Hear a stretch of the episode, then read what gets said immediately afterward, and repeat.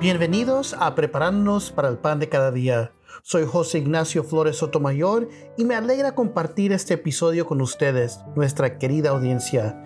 En este miércoles de la decimonovena semana del tiempo ordinario, nos reunimos para sumergirnos en las lecturas del día y extraer las valiosas lecciones para fortalecer nuestra fe y crecimiento espiritual. Las escrituras de hoy nos invitan a reflexionar sobre la confianza en los planes de Dios y cómo podemos crecer en nuestra relación con Él a medida que enfrentamos los desafíos de la vida. Comencemos este episodio con nuestras oraciones. En el nombre del Padre, del Hijo y del Espíritu Santo. Amén.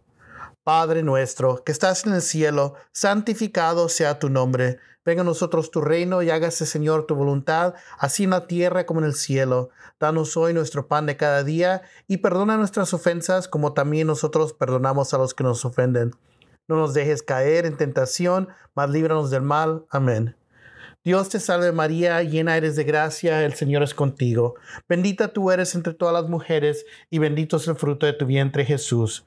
Santa María, Madre de Dios, ruega Señora por nosotros pecadores, ahora y en la hora de nuestra muerte. Amén. Gloria al Padre, al Hijo y al Espíritu Santo, como era en un principio, ahora y siempre, por los siglos de los siglos. Amén.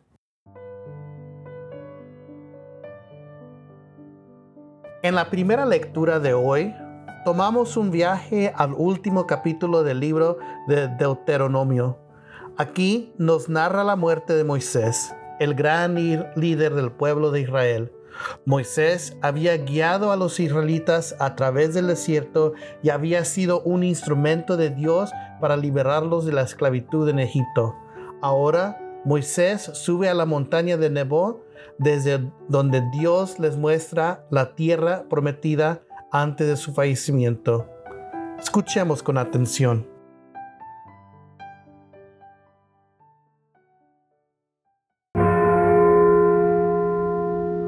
En aquellos días, Moisés subió de las llanuras del Moab al monte de Nebo, a la, a la cumbre de Pisgah, que está enfrente de Jericó.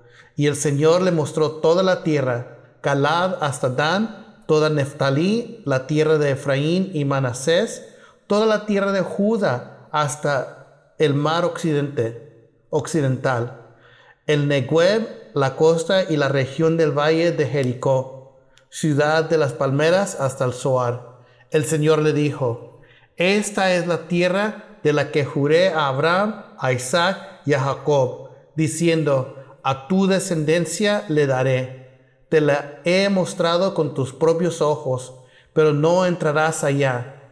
Moisés, siervo del Señor, murió allí, en la tierra de Moab, según la voluntad del Señor. Y lo enterraron en el valle de Moab, enfrente de Bet Fegor, y nadie sabe hoy dónde está su sepulcro. Moisés tenía 120 años cuando murió. No se les habían debilitado la vista ni se le había agotado la energía. Los israelitas lloraron a Moisés treinta días y en las llanuras de Moab, y se cumplieron así los treinta días de llanto por el difunto. Palabra de Dios. Esta lectura nos presenta un momento de trascendental importancia en la historia del pueblo de Israel. La muerte de Moisés marca el final de una era y el comienzo de una nueva etapa para los israelitas. Moisés, el líder que había guiado al pueblo a través del desierto durante 40 años, no llega a entrar en la tierra prometida. Sin embargo, su legado y su relación cercana con Dios perduran. Las lecciones claves de esta lectura son, primero, la importancia de cumplir la voluntad de Dios. Moisés, aunque no llegó a entrar en la tierra prometida, siguió la voluntad de Dios hasta el final de su vida. Esto nos recuerda la importancia de confiar en los planes de Dios, incluso cuando no comprendemos completamente su propósito. Segundo, la transitoriedad de la vida humana. La muerte de Moisés nos recuerda la fragilidad de la vida humana y la importancia de vivir de manera significativa y conforme a la voluntad de Dios. Y por último, la fidelidad de Dios. Aunque Moisés no llega a ver la tierra prometida, Dios cumplió su promesa de guiar al pueblo de Israel y llevarlos a su destino. Esto nos enseña que Dios siempre es fiel a sus promesas, incluso cuando no vemos los resultados de inmediato.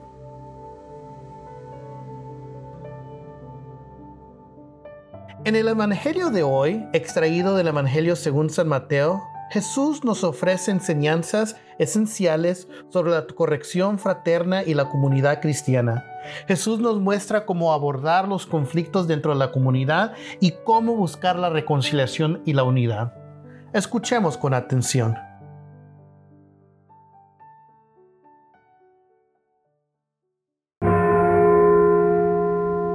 En aquel tiempo, Jesús dijo a sus discípulos, si tu hermano peca, repréndelo a sola entre los dos.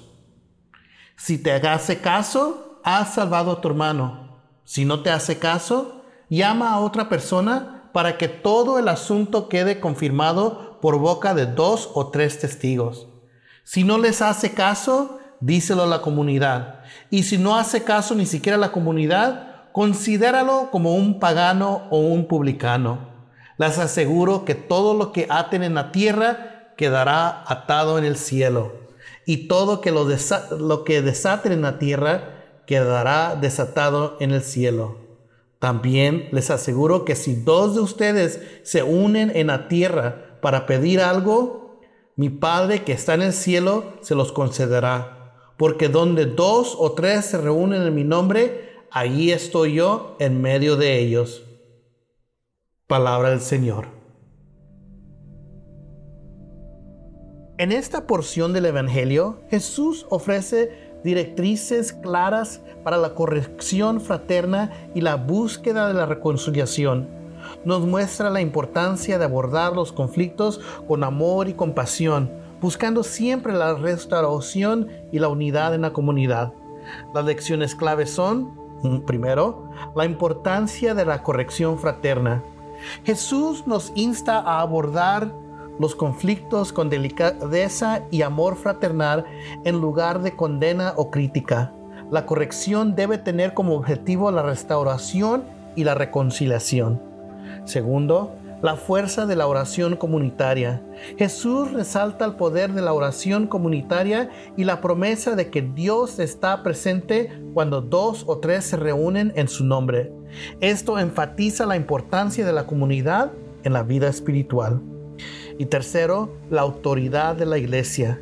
Jesús otorga autoridad a la comunidad para resolver disputas y tomar decisiones en su nombre, enfatizando la importancia de la unidad y la concordia en la iglesia.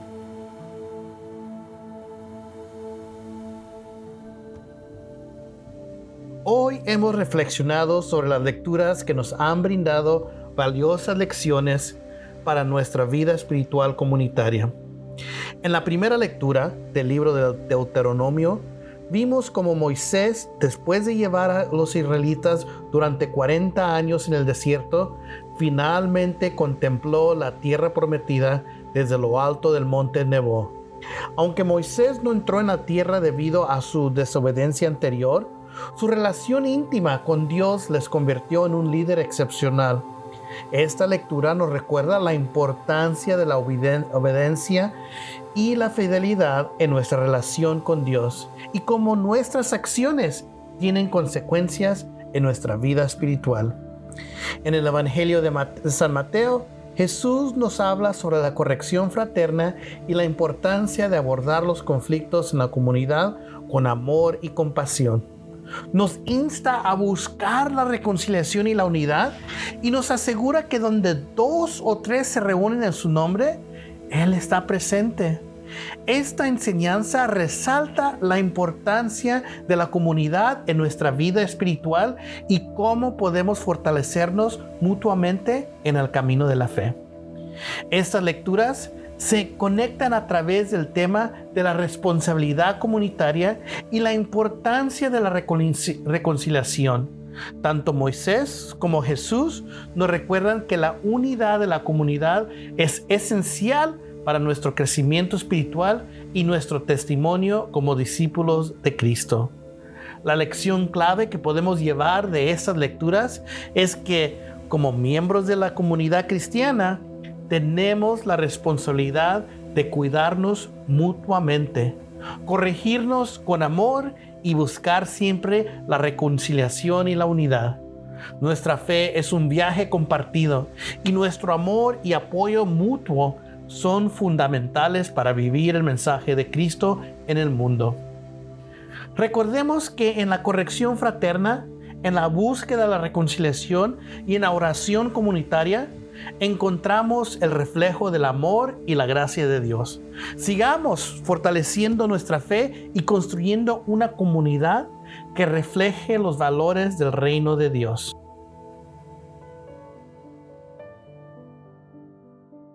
Queridos amigos, gracias por sintonizar este episodio y ser parte de nuestra comunidad de reflexión espiritual. Esperemos, esperamos que las lecciones de hoy hayan tocado sus corazones y les hayan brindado inspiración para fortalecer su fe y sus relaciones con los demás. Les invitamos a compartir este episodio con sus amigos y familiares para que juntos podamos crecer en nuestra fe y nuestro compromiso con el mensaje de Cristo. Pueden encontrarnos en línea visitando nuestro sitio web en pepcd.net, donde también encontrarán más recursos para enriquecer su vida espiritual. No olviden seguirnos en las redes sociales para estar al tanto de nuestras actualizaciones diarias. Nos encuentran en Instagram y Twitter como arroba prepa pan día y también en Facebook. Nos encantaría conectarnos con ustedes. Les deseamos a todos un día lleno de bendiciones y momentos significativos. Que la paz de Dios guíe sus pasos y les llene de alegría. Esperamos encontrarnos nuevamente mañana en nuestro próximo episodio. Hasta pronto y que Dios les bendiga. En el nombre del Padre, del Hijo y del Espíritu Santo. Amén.